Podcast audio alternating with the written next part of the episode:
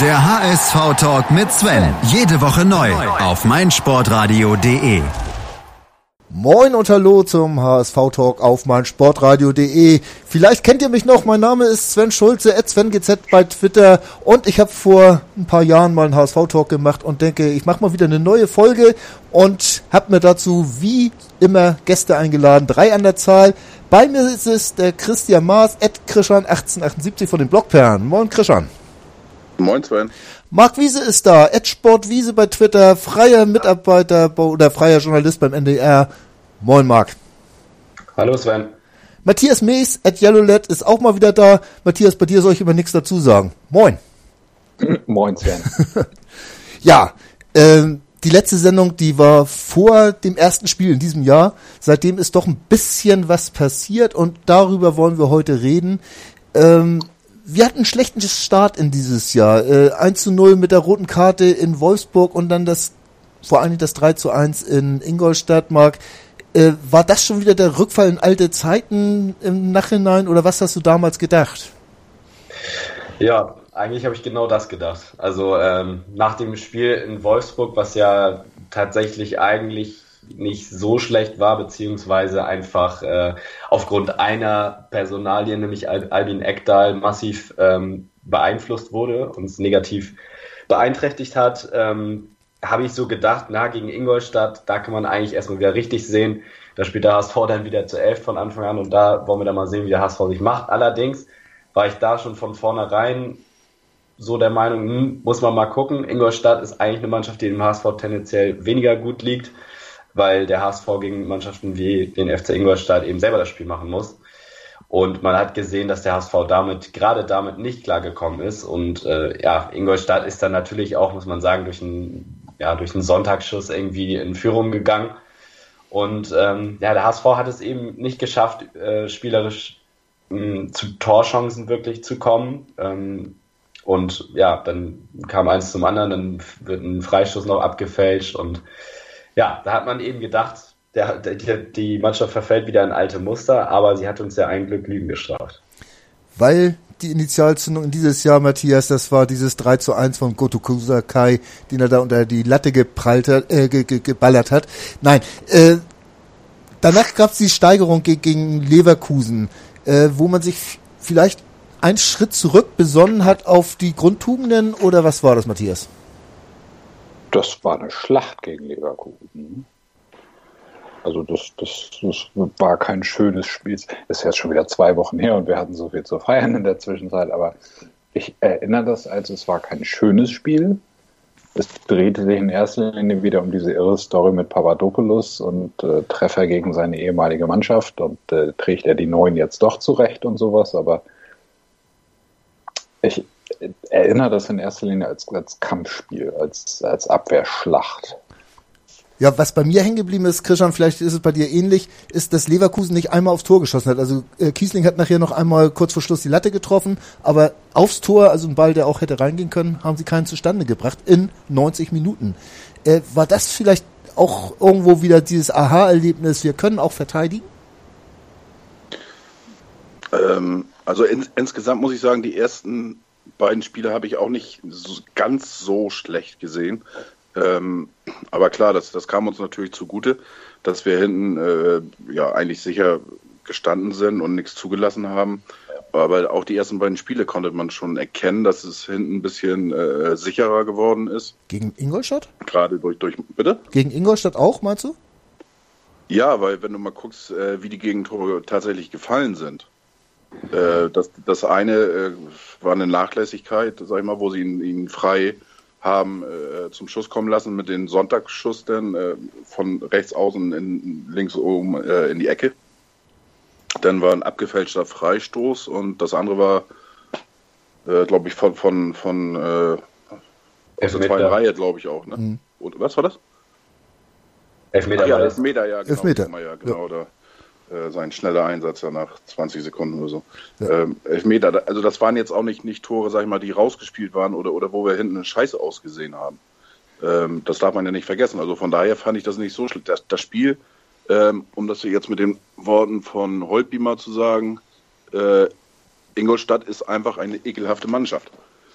ähm, auch wenn er das wieder zurückgenommen hat, das ist so. Also ich habe äh, ähm, das Spiel in Hamburg von der letzten Saison noch in Erinnerung. Das ist äh, grausig. Da war ich auch im Stadion und, und äh, alle Spiele waren grausig gegen Ingolstadt. Das ist einfach so. So, und, und von daher fand ich eigentlich schon, dass wir auf alle Fälle defensiv ähm, auf einem aufsteigenden Ast waren. So, und gegen, gegen ähm, Leverkusen da, wie Matthias schon sagte, das war ein ekelhaftes Kampfspiel. Ne? Oder eine Schlacht. Ekelhaft ich, fand ich nicht, aber eine, eine Schlacht. Eine Schlacht. Ja. Also, das war so Stellungskrieg.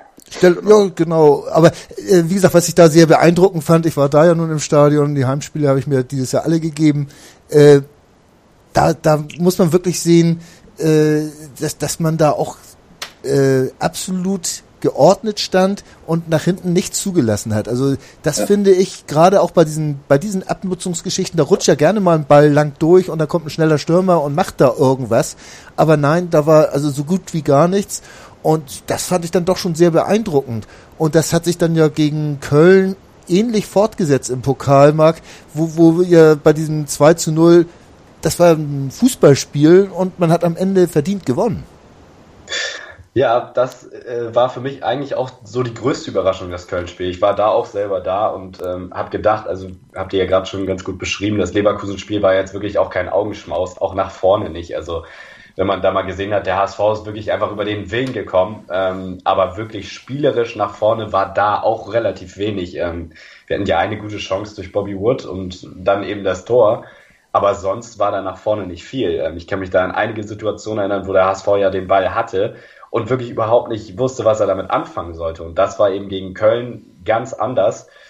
Äh, wobei ich auch in dem Spiel finde, dass Köln uns wirklich viel Platz gelassen hat auf der einen ja. Seite. Auf der anderen Seite haben wir uns das aber auch selber, ähm, ja, selber erkämpft, diesen Platz, ähm, durch, durch den wirklich sehr agilen, fand ich in dem Spiel Waldschmidt, der natürlich etwas unglücklich agiert hat, ähm, hat ein paar Chancen vergeben, auch ziemlich große Chancen, aber eben durch seinen läuferischen Einsatz und dadurch, dass er immer von, von der rechten Seite auch in die Mitte gezogen ist, hat er eben diese Lücken gerissen und dadurch konnten wir uns wirklich sehr viele Torchancen rausspielen. Bobby Wood war vorne eben auch der zweite laufstarke Spieler, der dafür gesorgt hat. Ähm, Holtby hat in dem Spiel ähm, viele gute Pässe gespielt. Gideon Jung natürlich ähm, hat, hat aus dem Mittelfeld äh, heraus das Spiel mit aufgebaut. Also es sah schon wirklich deutlich, deutlich besser aus. Ähm, und eigentlich, wenn man mal ehrlich ist, hätte das Spiel ja nicht 2 zu 0, sondern 5 zu 2 oder 6 zu 2 ausgehen müssen. Ja, das wäre so, wenn die Chancen äh, verwertet werden. Also 2 zu 0. Ich fand es ganz angemessen, so wie es war. Aber Matthias, äh, war es wirklich so, Köln hat nicht ganz so eklig gespielt wie Leverkusen oder Ingolstadt und hat uns dadurch in die Karten gespielt, weil sie auch mehr Räume gelassen haben, oder? Ich fand sie schlicht und einfach nicht gut in dem Spiel und das äh, hat auch das äh, das war auch so mein Eindruck von der geschätzten FC-Timeline. Die waren nicht ja. sehr zufrieden mit dem Pokalspiel. Das, da habe ich also teilweise was gehört von, die erste Halbzeit sei die schlechteste FC-Halbzeit seit Wiederaufstieg und ähnliche Geschichten. Also sie waren einfach nicht gut. Das soll nicht die HSV-Leistung schmälern, die ähm, für mich eigentlich im, das Pokalspiel, das erste war ja, dass wir vorher durchgetauscht haben quasi. Ja. Ne? Ich glaube, er hat auf sechs Positionen umgestellt, unter anderem eben Waldschmidt gebracht, der für mich komplett aus dem Nichts kam und ein richtig gutes Spiel gemacht hat. Unglücklich, ja, er hat nicht, nicht getroffen und hat richtig dicke Chancen gehabt, aber der hat Alarm gemacht da auf rechts. Ja. Finde ich auch. Ja, und äh, war Köln nicht auch das erste Spiel von äh, Walassi oder wie auch immer, wen wir jetzt ganz korrekt aussprechen? Ich glaube ja. Genau, war das erste, ja. Und völlig überraschend, weil er gesagt haben, what? Da war er, glaube ich, eine Woche in Deutschland, spricht die Sprache nach wie vor nicht und äh, unglaubliches Spiel gemacht dafür. Ja. Über die Neuzugänge werden wir uns gleich nochmal genauer unterhalten. Lass uns nochmal erstmal die, diese Spiele durchgehen.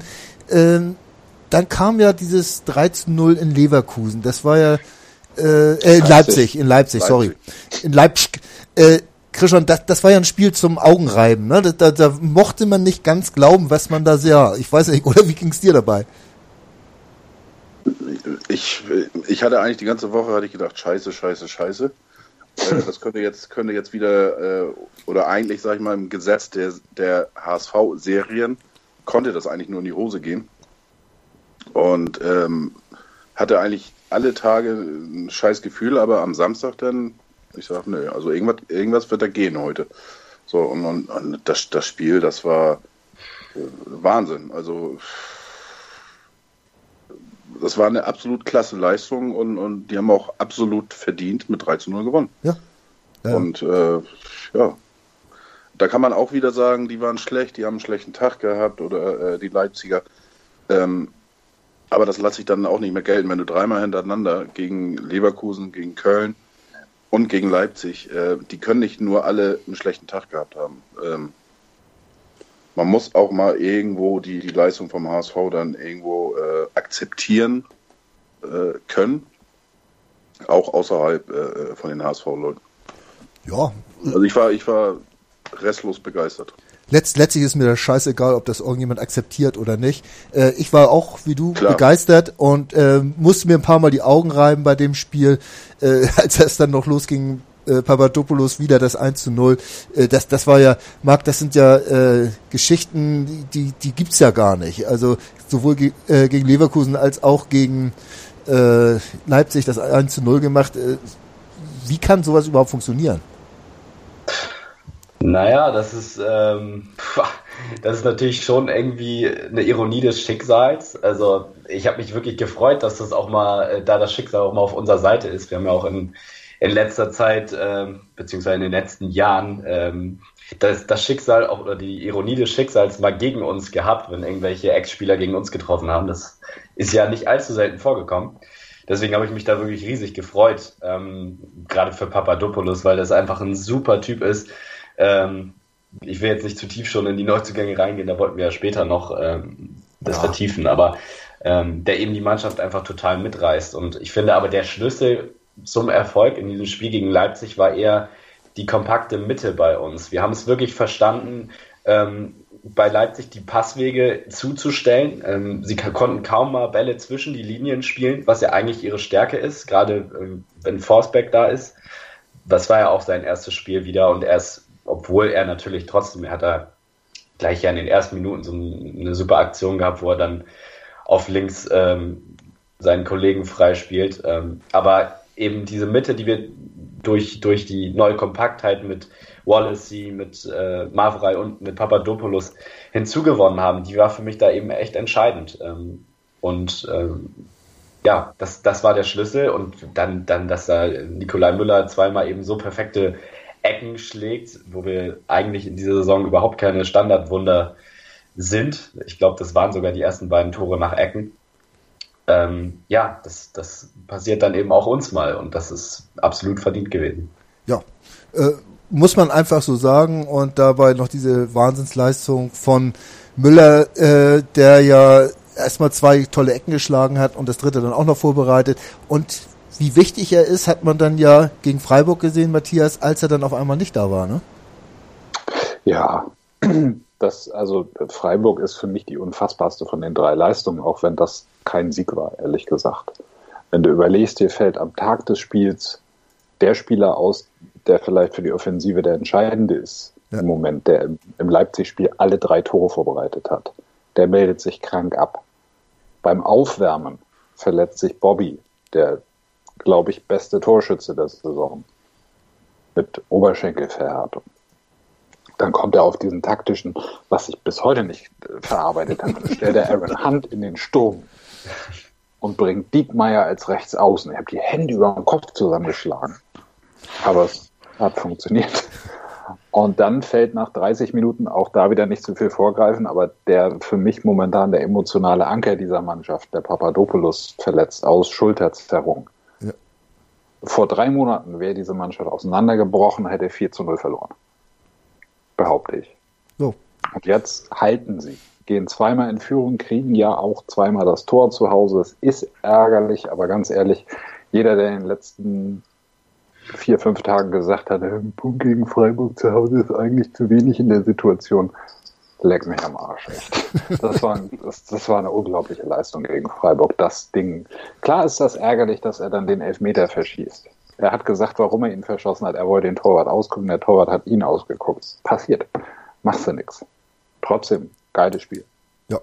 Äh, muss ich auch sagen, war geiles Spiel äh, vom, vom ganzen Verlauf und äh, auch wenn man ehrlich ist, Christian, Freiburg erste Halbzeit äh, noch ein paar relativ starke Chancen gehabt und man hätte sich nicht beklagen dürfen, wenn man das Ding verloren hätte. Hat man aber nicht und man hatte am Ende sogar die Chance, das zu gewinnen. Äh, da kann man wirklich, wie Matthias sagt, hoch erhobenen Hauptes mit einem Punkt nach Hause gehen, oder? Absolut. Äh, ähm, es hat Spaß gemacht, äh, zuzugucken. Und wie Matthias schon sagte, ähm, ich habe auch gedacht, äh, das kann doch alles nicht, nicht sein. Ich dachte, dass Müller, ähm, im ersten Zug dachte ich, dass Müller ausgefallen ist oder dass es nicht geklappt hat wegen seinem Oberschenkelproblem. Ähm, das habe ich dann erst kurz vor, kurz vor Anpfiff nachher mitgekriegt, dass er dann erkältet war oder Fieber oder mhm. was weiß ich. Ja, und dann, wie er schon sagte, wird dann Bobby noch raus und, und äh, Hand spielt das erste Mal seit, ich glaube, 13 Jahren oder sowas, hat er wieder in der Sturmspitze gespielt.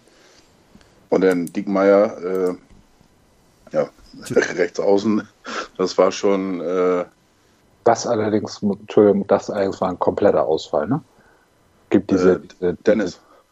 ja, ja, es gibt diese, beim, beim Spiegel haben sie diese, diese, diese, ähm, diese Passkarten, wo du Ne, siehst, ab einer bestimmten Passanzahl gibt es eine Verbindung zwischen zwei Spielern und dann werden noch irgendwie, und äh, da siehst du zwischen allen Spielern Passverbindungen und irgendwo rechts außen ganz klein ist der Name Diekmeyer. Der war komplett aus dem Spiel.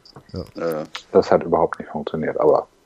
Ein, zwei ja, Szenen glaub, hat er gehabt. Er war Dennis äh, selber so überrascht und wahrscheinlich hat ihn immer noch die, hier dieser ominöse Pfostenschuss in, in, äh, oder Lattentreffer in, in, in äh, Leipzig gewohnt weiß ich nicht. Äh, nee, aber das ist einfach nicht seine äh, Position.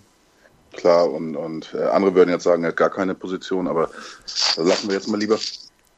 Aber ich möchte auch nochmal, äh, äh, ich bin ja bekannt, bekennender äh, Fanboy hier von Aaron Hunt. Und ich muss echt sagen, ähm, er hat schon gegen Köln sehr gut gespielt in meinen Augen. Und ähm, jetzt gegen, gegen Freiburg auch absolut super Spiel gehabt. Und es war natürlich ärgerlich mit dem Elfmeter, aber hat Matthias auch schon alles zugesagt. Äh, solche Elfmeter können passieren, aber der Elfmeter war auf alle Fälle mindestens doppelt so stark geschossen äh, wie von unserem ehemaligen Captain, von Herrn Giroud. Ähm, ja, wenn, wenn der Torwart in die, oder wenn Schwolo in die andere Ecke äh, springt, sagen alle souverän verwandelt und, und das kann einfach er war ja auch er war ja auch Oder? gar nicht vorgesehen. Er war ja auch gar nicht vorgesehen als Schütze. Das ja, aber, aber auch erst das, in dem gekriegt. Bobby ja. hätte schießen sollen, aber der hat sich halt verletzt und dann ja. ja war nicht klar, wer schießen sollte. Er war ja gut drauf in dem Spiel und ja. von daher war das eigentlich für mich auch, auch äh, fast logisch, ähm, äh, dass er schießt. Er, er hat schon das, äh, das geile Tor gemacht da zum 1-0.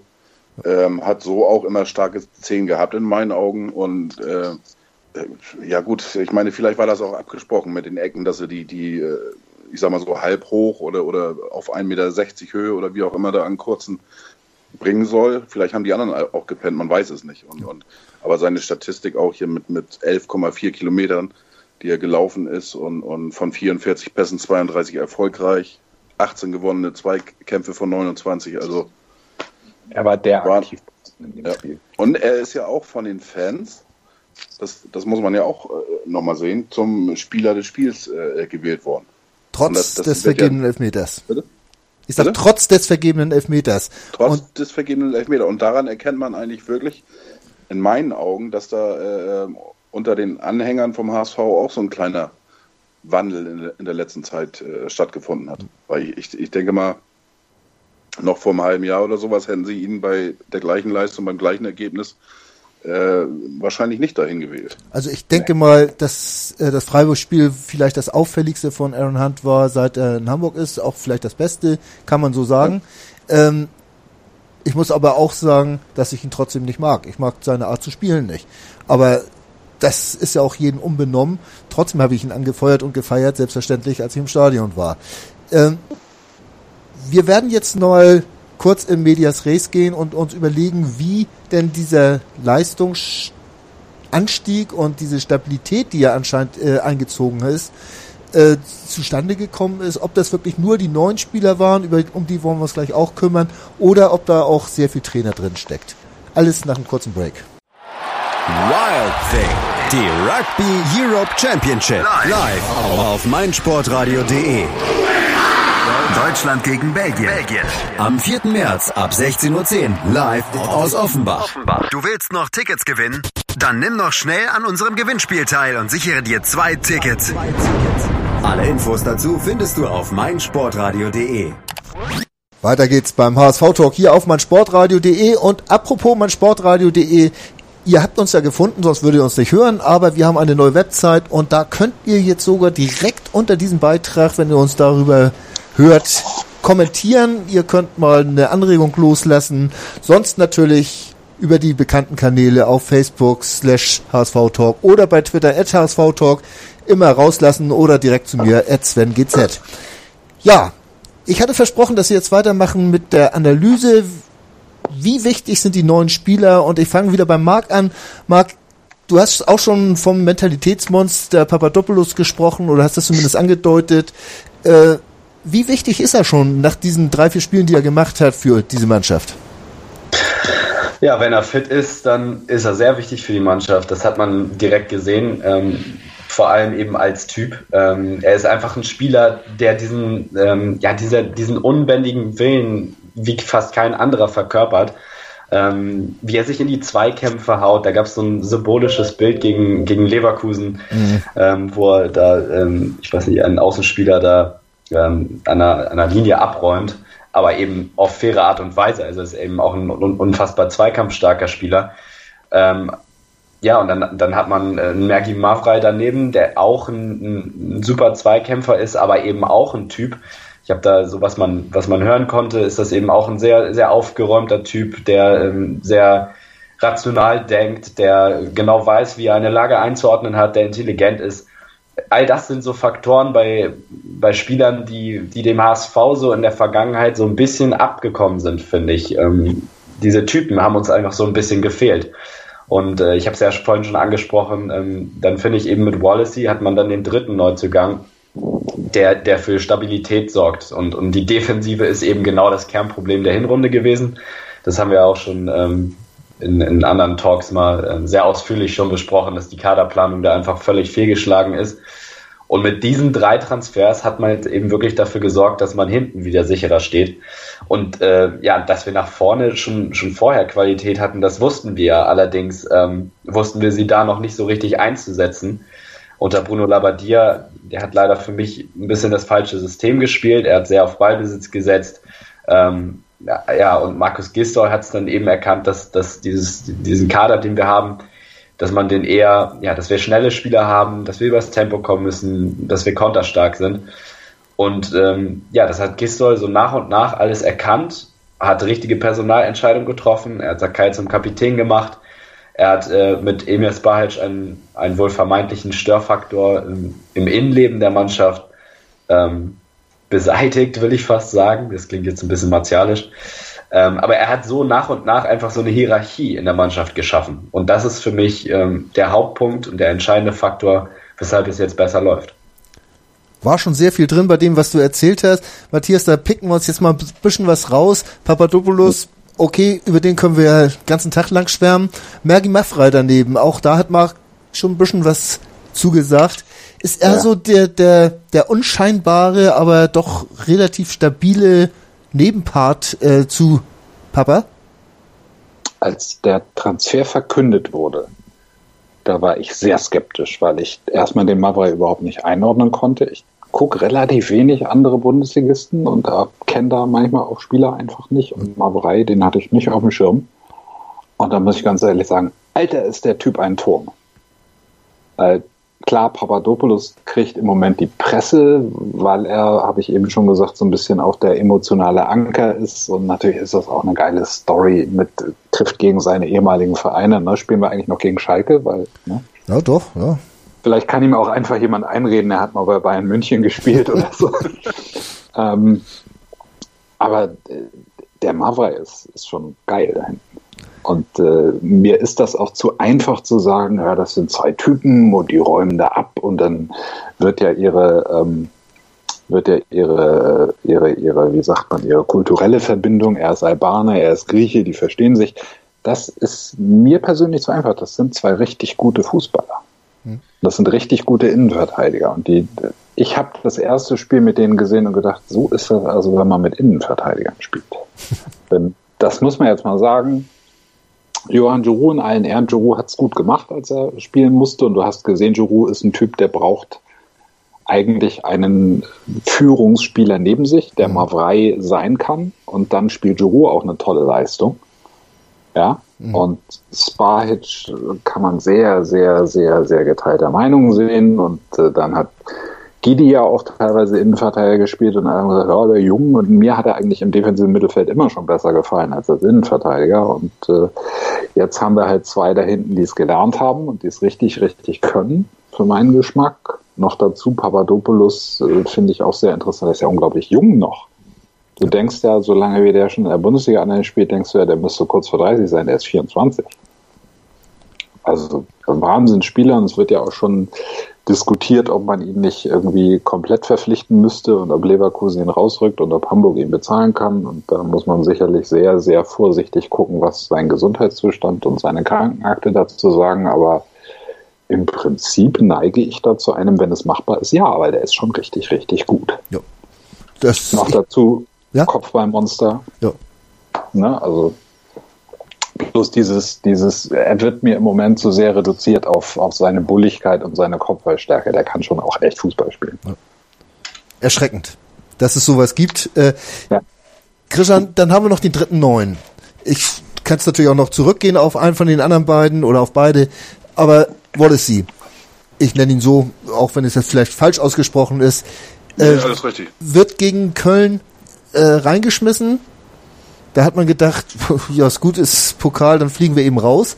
Aber hat vom ersten Moment eigentlich, äh, sah das so aus, als ob der schon seit Jahren nichts anderes macht, als neben Gideon Jung da in, äh, auf der Sechs rumzutoren. Ist das einfach so ein geiler Kicker, dass der wirklich äh, keine Eingewöhnungszeit braucht? Hoffen wir es, hoffen wir es. Also ähm, ich war, das hatte Matthias, glaube ich, vorhin schon gesagt, ähm, bei dem Köln-Spiel hatten wir ja, äh, ich meine, sechs Änderungen oder wie auch immer. Ja. Da habe ich äh, mit, mit meinen Kollegen hier von den Blockperlen habe ich geschrieben, ich sag, äh, Gisdol, der schenkt das Spiel ab mhm. ähm, gegen Köln. Schade eigentlich. Ich sage, ich wäre eigentlich gerne äh, mit oder hätte den Traum gerne behalten, weiterhin äh, 30 Jahre danach nach, nach Berlin zu fahren ich war davon überzeugt, dass wir das Ding da sang- und klanglos äh, vergeigen werden. Und auch der Wallace, ich denke, oh Gott, jetzt schon so schnell, der ist ja kaum da und, und der hat auch ein super Spiel gemacht und ich, äh, das war doch auch das Spiel, wo er diesen, diesen Pass zum 2-0 äh, ähm, gegeben hat. Als Einleitung, ne? Und, zu den Spielzeiten. Ja, genau, als mhm. Einleitung, ja. Also der, der, war schon genial und, und äh, der hat ein Auge, eine Ruhe, eine Übersicht und, und äh, ja irgendwie der Fels in der Brandung. Und obwohl er so jung ist, obwohl er so kurz da ist, dann kommt er von äh, aus Brasilien, sieht das erste Mal Schnee in seinem Leben und alles, was dazu, alle neue Umgebung und, und hast du nicht gesehen und äh, Wahnsinn. Ja. Also ich muss sagen, ich bin echt begeistert und ich, äh, wenn man jetzt alle drei beurteilt, kann ich mich nicht daran erinnern, dass der HSV in einem Wintertransferfenster unfassbar überhaupt mal äh, äh, einen Volltreffer hatte. Ich glaube, der letzte war De Jong. Ja. Ähm, der hat, glaube ich, aber auch ein bisschen gebraucht, bis er eingeschlagen ist. Ähm, sonst kann ich mich nicht, nicht daran erinnern, äh, dass wir im Winter tatsächlich mal Bestes drei Leute verpflichtet haben und dass alle wichtig sind. Bitte? Bestes Wintertransferfenster aller Zeiten. Unglaublich. Das ist nicht mehr mein HV, habe ich gedacht. Und, und ich muss drei Hammer-Transfer. Ja. Und ich muss, ich muss noch mal sagen, äh, zu den drei, es wird ja immer Papa und, und jetzt auch, auch äh, Wallacey. Ähm, für mich, der Königstransfer ist einfach marfrei. Ähm, wo, wo Papa jetzt äh, dementsprechend nach 30 Minuten runter musste ähm, gegen Freiburg, musste ja Giroud rein. Und ähm, ja, für, für mich ist, ist Marfrei hinten der Fels in der Brandung. Ob da jetzt Papa neben ihn spielt oder, oder jetzt auch Giroud. Weiß ich nicht. Also eigentlich ist er der Papa äh, von der Innenverteidigung da hinten und, und äh, äh, schafft es irgendwie, dass die da ruhig sind, dass sie ihr Spiel spielen können und, und wie auch immer. Für mich ist das eigentlich der, der wahre äh, Königstransfer. Aber wenn Papa, äh, wenn Mafra der Papa ist, ist Papa dann die Mama, man weiß es nicht. Äh, man weiß es nicht. Auf jeden Fall passt das erschreckend gut, äh, unheimlich gut. Marc, der, die einzige Konstante noch aus der Hinrunde da in, in diesen, in diesen äh, zentralen Gebilde des HSV ist Gideon Jung. Wir haben ihn schon ein paar Mal angesprochen. Er hat ja auch gegen Köln seine, seinen großen Auftritt gehabt, wo er das 1-0 geschossen hat, das 2-0 vorbereitet. Ähm, wie, wie siehst du seine Entwicklung äh, auch neben diesen stabilen Spielern jetzt momentan? Ja, also Gideon Jung ist sicherlich ähm, ein Spieler, der, ja, einer der wenigen Spieler, jungen Spieler der in den vergangenen Jahre, der wirklich eine Entwicklung hingenommen hat. Das kann man wirklich sagen. Also er, ich weiß gar nicht, wann er sein, sein Profidebüt gegeben hat. Das muss jetzt zwei Jahre her sein, vielleicht. Ja. Unter Labadia. Auf jeden ja. Unter Labadia. Okay, also ungefähr zwei Jahre und ähm, ja, also in diesen zwei Jahren, wir haben am Anfang immer gesagt, also je mehr er auch spielte, ja, das ist ein, ein, ordentlicher Spieler, ähm, der fällt aber nicht besonders auf, wurde immer gesagt. Und er, ähm, ja, er, er, er spielt einen ordentlichen Ball, aber kann im Spiel noch nicht so seinen, seinen Stempel aufdrücken. Das ist zwar jetzt immer noch nicht so, aber man sieht, dass er wirklich schon deutlich auffälliger ist. Da ist das Köln-Spiel natürlich das Paradebeispiel.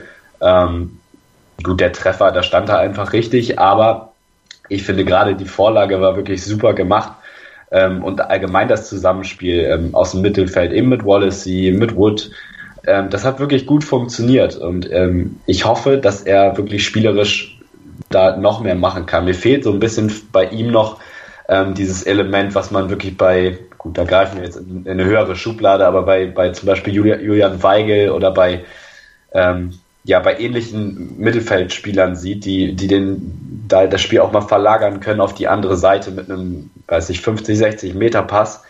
Sowas sieht man noch nicht so häufig von ihm oder ähm, Vertikalbälle in die Spitze, aber das sind alles, das ist alles die nächste Entwicklungsstufe.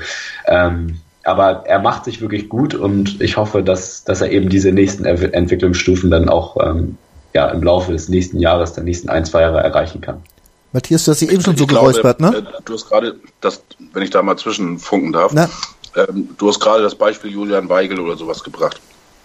Das sind natürlich alle Spieler, die jetzt von jung auf, von der Jugend, äh, äh ich sag mal, höherklassig irgendwo gespielt haben, bei, bei Vereinen, ähm, die eine gute Ausbildung haben und so weiter. Bei Jung darf man ja auch nicht vergessen, der kam ja von Oberhausen und war, war eigentlich schon mit, äh, gedanklich eigentlich schon gar kein Profi mehr.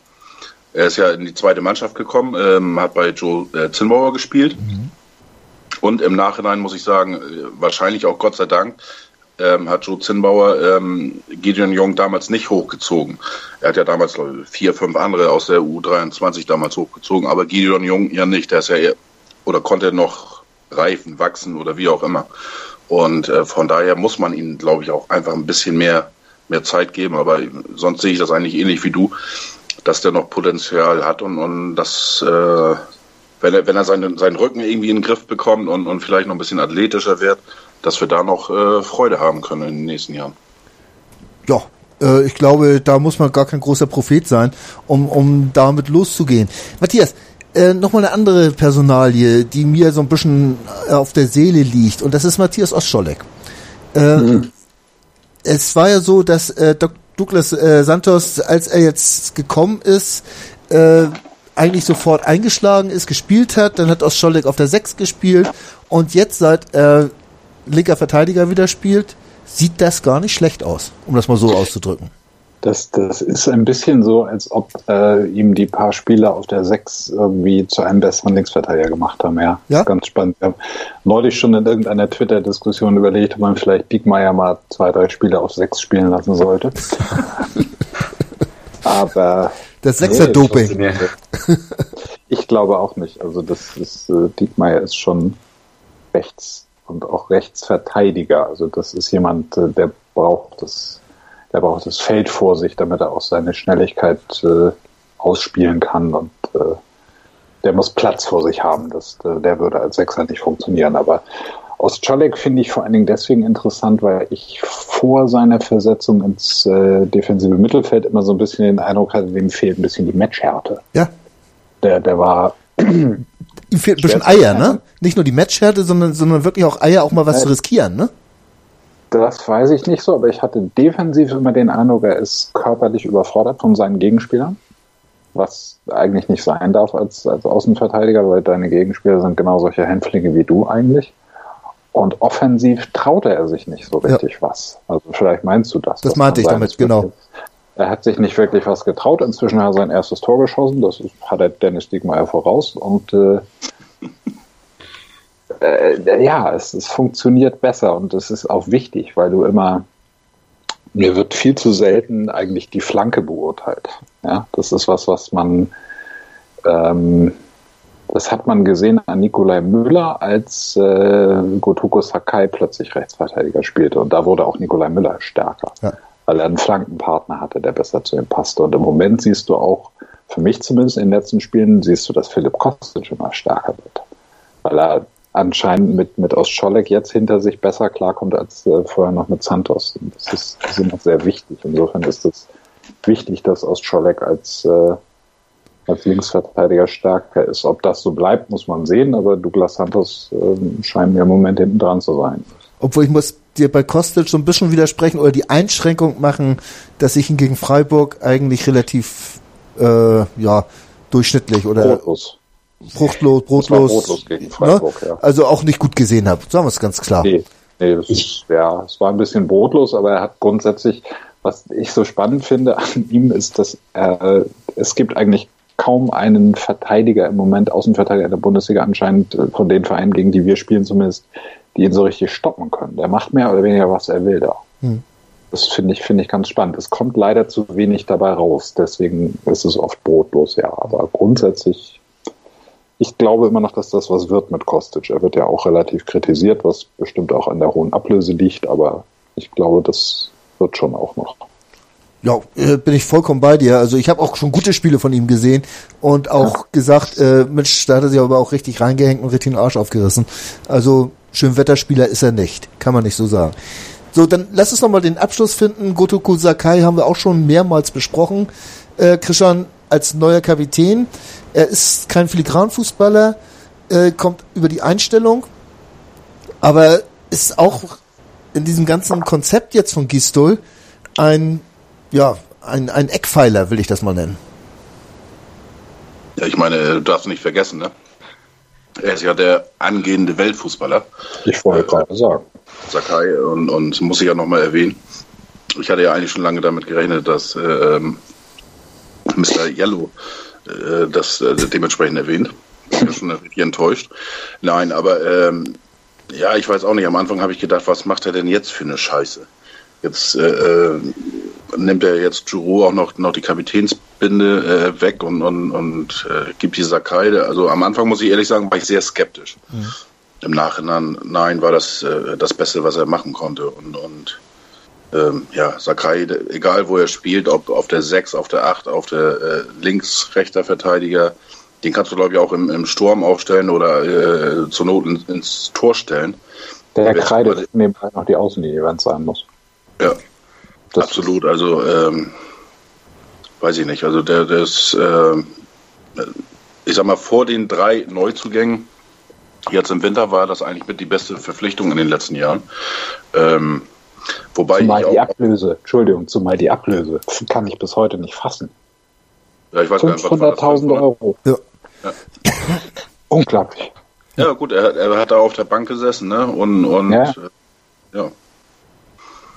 Ich glaube, Stuttgart beißt sich bis heute noch in den Hintern, was sie da in der Transferperiode gemacht haben. Erstmal Sakai für 700.000 und dann haben sie, glaube ich, Ibisevic an Hertha verliehen und haben ihm noch weiter das Gehalt gezahlt.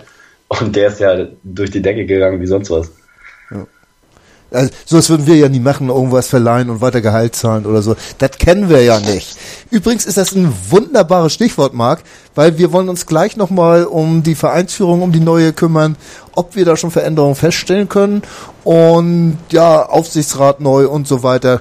Wollen wir mal drüber reden, was da alles so passiert ist in den letzten Wochen. Bis gleich. Das Bundesliga-Special. Alle Spiele, alle Tipps, alle Tore. Jeden Freitag ab 12 Uhr, zwei Stunden live auf meinsportradio.de. Übrigens haben wir eine neue Website. Schau vorbei und entdecke die neuen Features. Ihr hört den HSV-Talk auf meinsportradio.de. Mein Name ist immer noch Sven Schulze und bei mir sind heute Marc Wiese, Matthias Mees und Christian Maas. Wir haben über die letzten Spiele gesprochen, wir haben über die Veränderungen in der Mannschaft gesprochen, ohne einmal den Namen Holtby oder Lasocca zu erwähnen, nur mal so nebenbei. Äh, und dann wollen wir jetzt doch mal die Führungsetage so ein bisschen ankratzen und da mal sprechen und die Führung beginnt auf dem Platz und zwar beim Trainer. Äh, Matthias, was macht Gistol aus? Äh, er hat ja nun wirklich einige Zeit gebraucht, um sein Team zum Funktionieren zu bringen, wenn man das mal so nennen will. Ähm, ist das nur eine beharrliche Arbeit gewesen oder wie siehst du das? Äh, das war, glaube ich, gucken, adaptieren, anpassen, nachjustieren. Und das ist was, was man ihm auch einfach mal anrechnen kann. Es gibt bestimmt Leute, die werden ihm das nicht anrechnen, werden sagen, er hätte das alles von Anfang an perfekt machen müssen. Und das hat er nicht. Aber es hat mehrere Dinge schon gesehen, wo du gemerkt hast, er probiert was, das funktioniert nicht, er macht das anders. War direkt am Anfang, gleich im ersten Spiel, weiß ich noch, hat er ähm, versucht mit äh, invertierten Flügeln zu spielen. Ja. Kostic nach rechts, Müller nach links hat überhaupt nicht funktioniert. Ein Spiel später war das erledigt.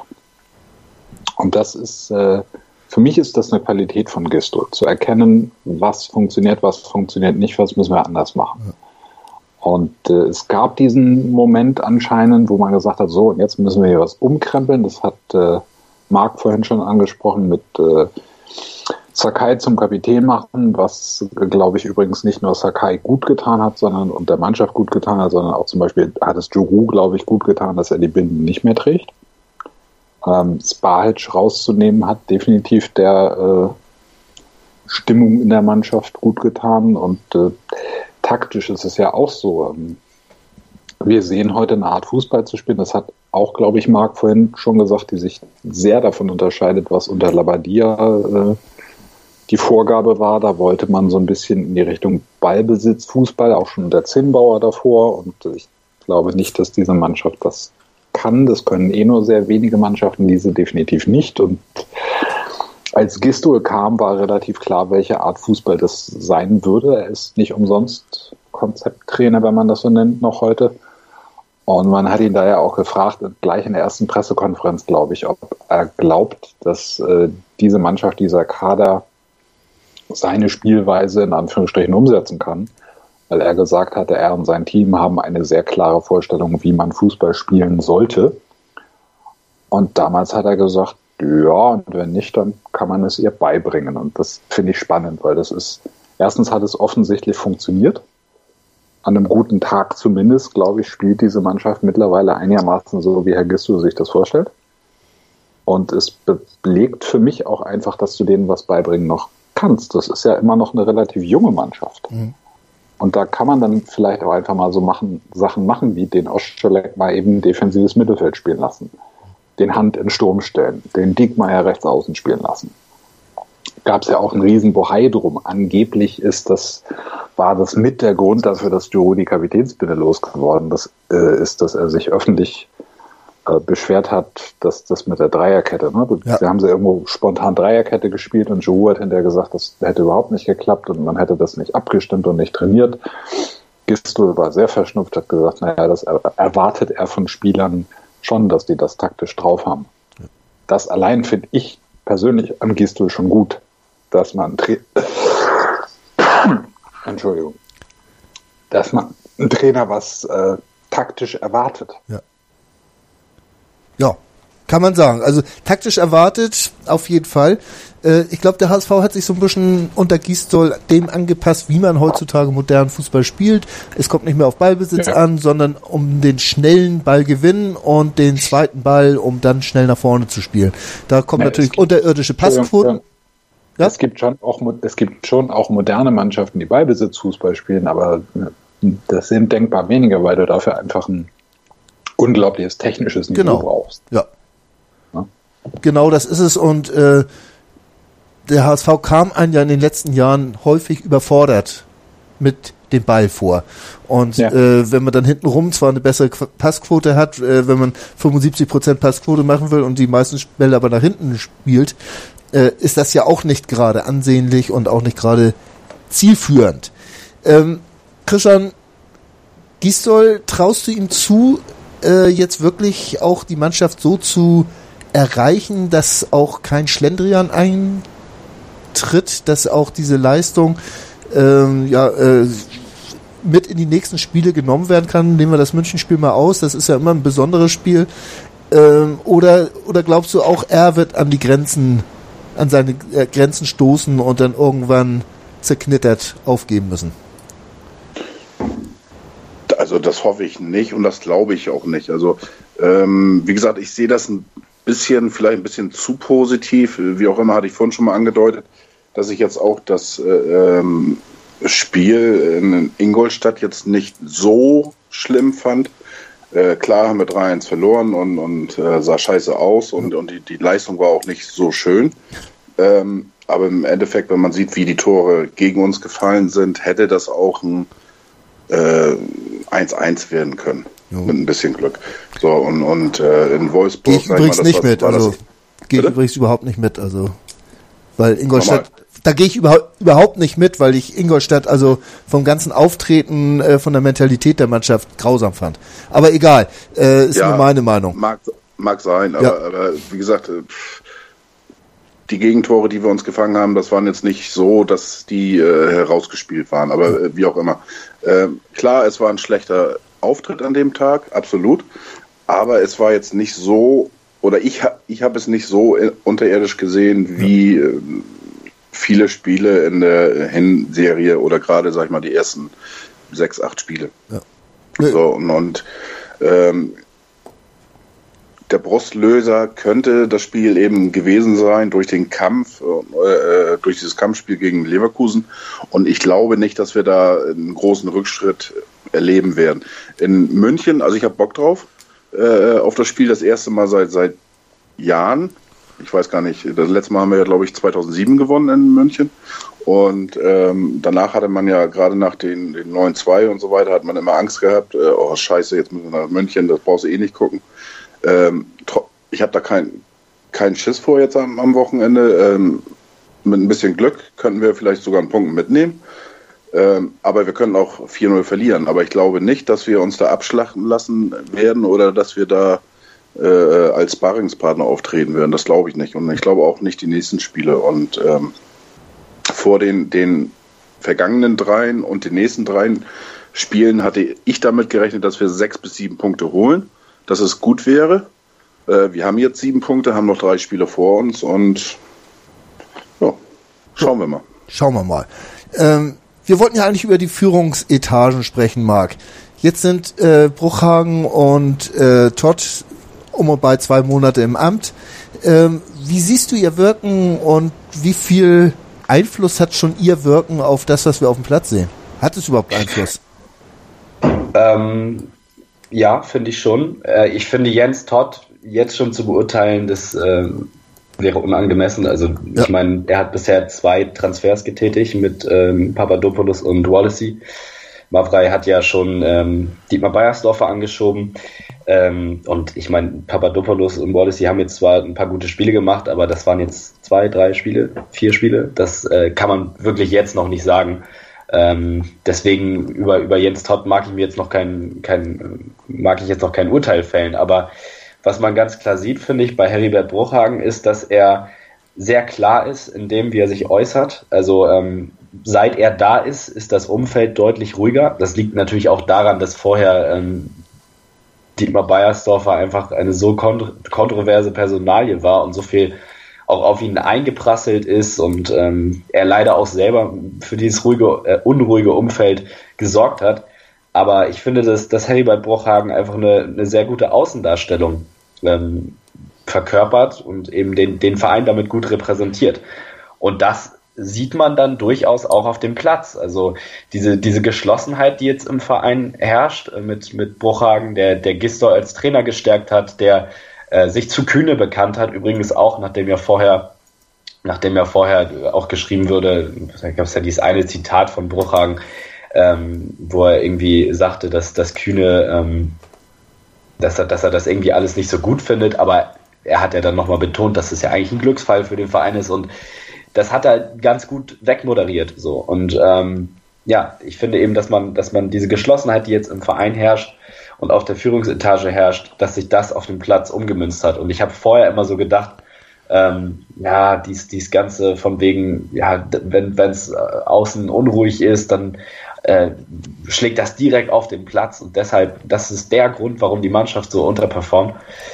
War ich immer ein bisschen skeptisch, aber jetzt muss ich sagen, das hat schon doch eine ziemlich große Rolle gespielt. Matthias, äh, empfindest du äh, oder oder fühlst du dich von Bruchhagen als Vereinsboss oder AG-Boss angesprochen? Fühlst du dich von ihm als HSV-Fan repräsentiert?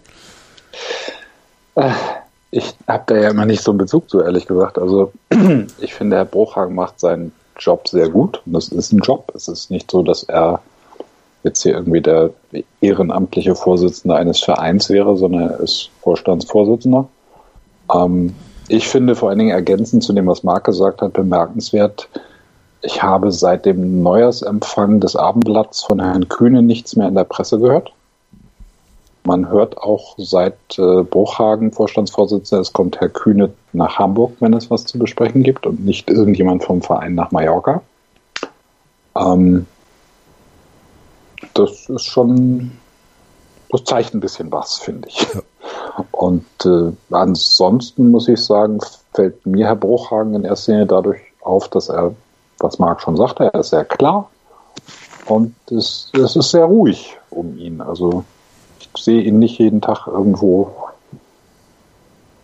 Interviews geben oder sonst sich äußern. Ist natürlich auch nicht die Situation dazu. Ne? Bayersdorfer muss man natürlich auch sagen, gerade in seinen letzten Wochen hatte eine Krise zu bewältigen, eine er hat es natürlich einfacher mit, äh, mit diesen unglaublichen 3 zu 0 Siegen und ja. äh, das ist ganz klar, ja.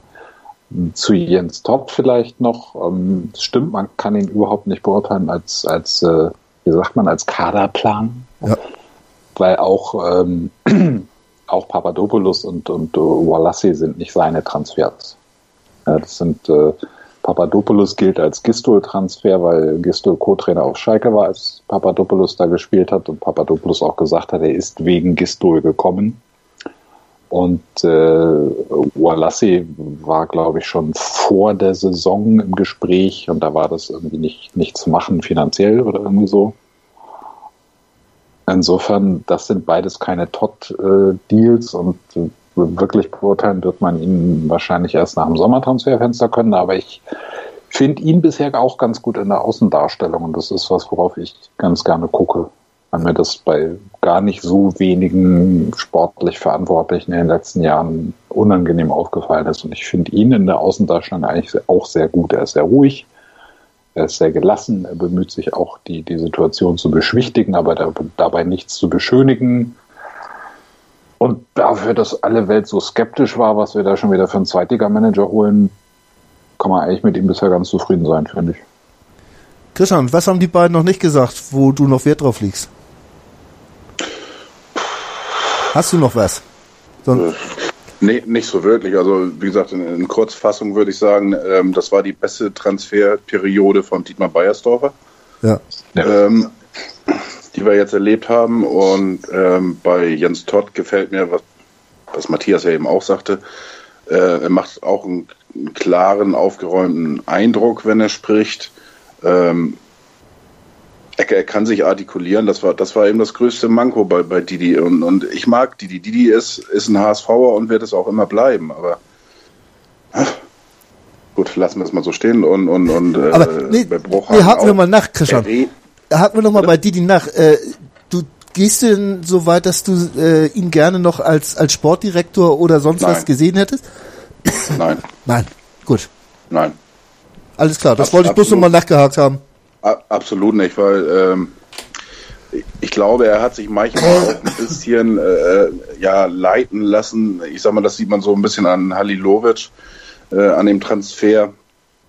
Äh, dass er dann vielleicht ein bisschen zu sehr hier und da auf große Namen geguckt hat. Äh, ähm, weiß ich nicht, weil ich sag mal, das, das habe ich auch schon, schon sehr oft äh, kritisiert, auch äh, an der Transferpolitik äh, von den Sommertransfer, dass wir da einfach vergessen haben, äh, einen Wallacey oder vergleichbaren äh, auf der Position zu verpflichten und auch auf da der Innenverteidigerposition. Und, ich da mal kurz anhaken darf, Krischer? Ja. Ähm, den Wallace hatten sie schon lange auf dem Zettel, aber wenn man sich mal anguckt, wer da noch auf dem Zettel gewesen sein soll fürs ja, aber, Mittelfeld, das sind ja die Transfers, wo ich denke, die hätte es mit Bayersdorfer, wären die nicht mal ne, Dominik Kohr und äh, Eugen Polanski.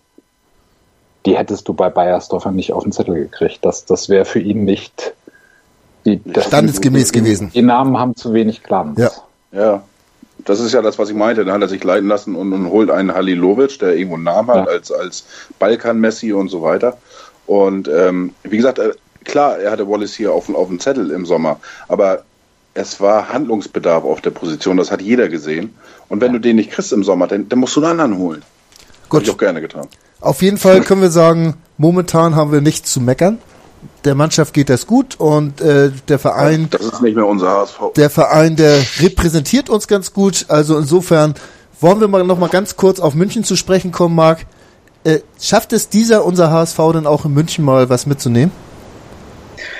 Ich hoffe es. Äh, ich, ich will mich da jetzt nicht zu irgendeiner Prognose hinreißen lassen, aber du musst tippen. Uns, vielleicht wird getippt. Ja, ja. Ähm, also ich, auf jeden Fall muss man sich da nicht verstecken. Ne? Also Schalke und Hertha haben es ja jetzt gezeigt in den letzten Spielen, ähm, dass es geht auf jeden Fall, dass man da punkten kann. Ähm, auch in München hat Schalke ja gezeigt und Schalke und Hertha sind ja jetzt auch Mannschaften, die sich auf ähnliche Tugenden, sage ich mal, ähm, verlassen wie wir. Also sie, sie kommen ja jetzt auch nicht unbedingt über die, über die allergrößte spielerische Klasse. Ja. Und ähm, ich glaube, ich glaub, Bayern ist ja auch eine Mannschaft, die uns mehr liegt, zumindest jetzt als eigentlich ja auch ein, ein SC Freiburg, wo wir selber das Spiel mehr machen müssen. Ähm, da können wir uns wieder auf unsere defensive Kompaktheit, die wir jetzt vor dem Freiburg-Spiel und teilweise auch in dem Freiburg-Spiel hatten, fokussieren und dann ähm, selber kontern. Und das ähm, macht mir Mut. Aber man muss natürlich auch sagen, diese, diese unglaubliche individuelle Qualität, die, die Bayern immer noch im Kader hat, gegen die kannst du dann manchmal auch einfach nichts machen. Da muss, an, muss auch wirklich schon ein guter Tag bei einem selber äh, da sein und, und ja, die Individualisten von Bayern dürfen nicht so zum Zug kommen. Und äh, was, glaube ich, leider ein Nachteil für uns ist, dass Bayern eben keine englische Woche hat, äh, diese Woche. Ähm, ja, ich hoffe, dass es nicht ein allzu großer Faktor wird. Ähm, aber klar, entscheidend wird sein, hinten so sicher wie möglich zu stehen und dann sich auf ein bisschen Matchglück zu verlassen. Marc, dann hau gleich mal einen Tipp hinterher, bitte kurz, uns läuft die Zeit so ein bisschen weg. Äh, dann sage ich 1-1. Das ist ein kurzer Tipp. Matthias, dein Tipp? Ich sage auch 1-1. Also gegen Bayern geht immer was. Dass wir gewinnen, glaube ich jetzt nicht unbedingt, aber wir gucken mal. 1-1. Christian? 1 zu 2. 1 zu 2 sagst du, also natürlich für den HSV, für wen denn sonst? Ja, ich schließe mich einfach mal an und sag, wir gewinnen 2-1, weil ich habe keinen Bock auf Unentschieden zu tippen. Äh, das ist natürlich fundiert und so wird hier gearbeitet beim HSV-Talk, der jetzt zu Ende ist. Ich möchte mich ganz herzlich bei Marc Wiese, Matthias Mees und Christian Maas bedanken und wir hören uns demnächst versprochen, diesmal dauert es nicht so lange, wieder hier beim HSV Talk auf mein Sportradio.de. Bis dahin, tschüss und nur der HSV. Moin. Moin. Hast das Spiel gesehen? Ja. War ganz gut, ne? Der HSV-Talk mit Sven. Ganz provokant gefragt, mit Adler, wenn wir abgestiegen? Analysen. Ich sehe das durchaus positiv. Hintergründe. Mit dieser Ausgliederung unterwirft sich die Fußball AG dem Aktienrecht. Und offene Worte. Das war einfach nicht schön. Ich will sowas nie wiedersehen. Der, der HSV-Talk. Jede Woche neu. Auch als Podcast erhältlich. Auf meinsportradio.de. Wie baut man eine harmonische Beziehung zu seinem Hund auf? Puh, gar nicht so leicht. Und deshalb frage ich nach, wie es anderen Hundeeltern gelingt, beziehungsweise wie die daran arbeiten. Bei Iswas Dog reden wir dann drüber. Alle 14 Tage neu mit mir, Malte Asmus und unserer Expertin für eine harmonische Mensch-Hund-Beziehung, Melanie Lippisch. Iswas Dog mit Malte Asmus. Überall, wo es Podcasts gibt.